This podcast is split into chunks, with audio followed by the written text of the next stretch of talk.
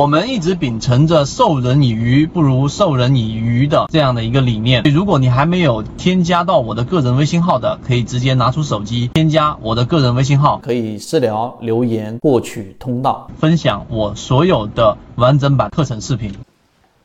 十一月二十二号，我们的一位核心船员小小叔，然后问了一个问题，是比较常规的。就当一个标的，然后呢，在下跌过程当中，在买一买二的价格上，一直有持续性的大单啊，例如说它这里面有七百多万，甚至一千多万的这一个排单在不断的排着，那股价又在下跌，但是买一买二买三买四买五，却陆陆续续有很多的资金在介入，他就问到一个问题：这到底是洗盘还是吸筹，还是主力要准备拉升了？这是不是一个非常常规的问题？今天我们用三分钟给大家讲明白。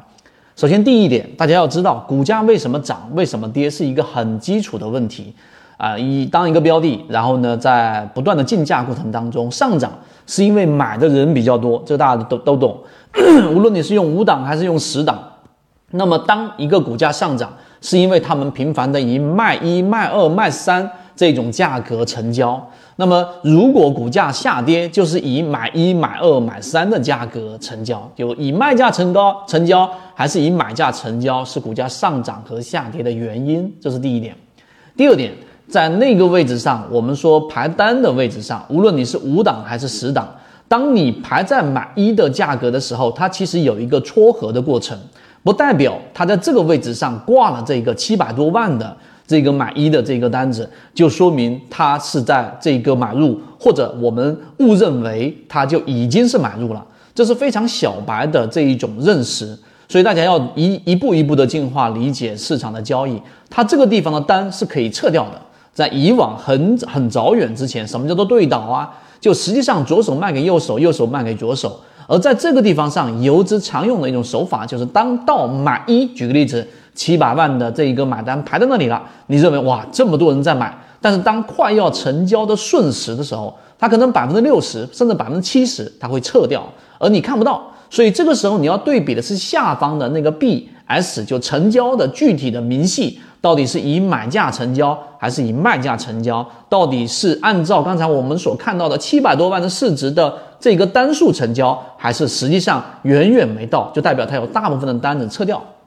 所以。第二点，你明白了之后，所以很多人去用十档交用 L 二啊，我们平常看的是 L 一数据，L 二数据里面呢，它就会有这些明细，基本上打板的都一般情况之下会使用 L 二，这是第二点。第三点，对于普通的个人交易者，我们实际上要有缠论里面所提到的级别思维，就是你不要总是停留在只看它呢在分时角度的。所以十一月二十二号那一波三块六毛多，他问的。到了现在又跌了一个百分之十左右，所以你看圈子的作用是在于这里。我们给予的答案就说，实际上这里面并不能定义它是有资金在介入的，也并不能定义资金马上就要拉升了。你要看整体的不同级别。第三点，最后告诉给大家，实际上一个标的到底是不是在吸筹，吸筹的过程当中，它也可能会出货。为什么呢？不代表着它吸筹就一定会成功，它需要试盘，需要看上方是否有抛压，需要看整个大环境。所以缠论给我们一个很重要的思维，就是你要去看一个标的的行为逻辑的时候呢，实际上呢是相对要多看几个模块的。一大环境现在连续八个交易日市场没有资金介入，这个市场并没有足够的资金。第二个，这个标的呢是有同位涨停，但是呢它并不像圈子所提到的中广，它具有很强势的同位涨停，资金持续性的介入，在缠论的角度里面是非常强势的三买，于是出现近期。中广大家都看到了啊，已经出现从我们提及的跟随到现在，已经出现了六个涨停板啊。那短期内大概是在百分之三十八左右的整个涨幅是可控的。那它因为里面有很多同位涨停吗？所以第三点，当环境不支持，当一个标的并没有出现我们说下跌过程当中的次级别发生背驰，就是类型买点，然后它也没有出现下跌动能的衰竭。单一的去看那个排单，实际上是不能支撑我们去做交易的。所以今天我们用这几点简单的给大家去讲了一下之后，就会明白我们去判断一个标的里面的资金的行为的时候呢，不能单一的只看一个啊瞬时或者是一个很小的级别，应该综合去看。那当然后面我们会完整的给大家去解析这样的一个内容。希望今天我们讲内容对你来说有所帮助，和你一起终身进化。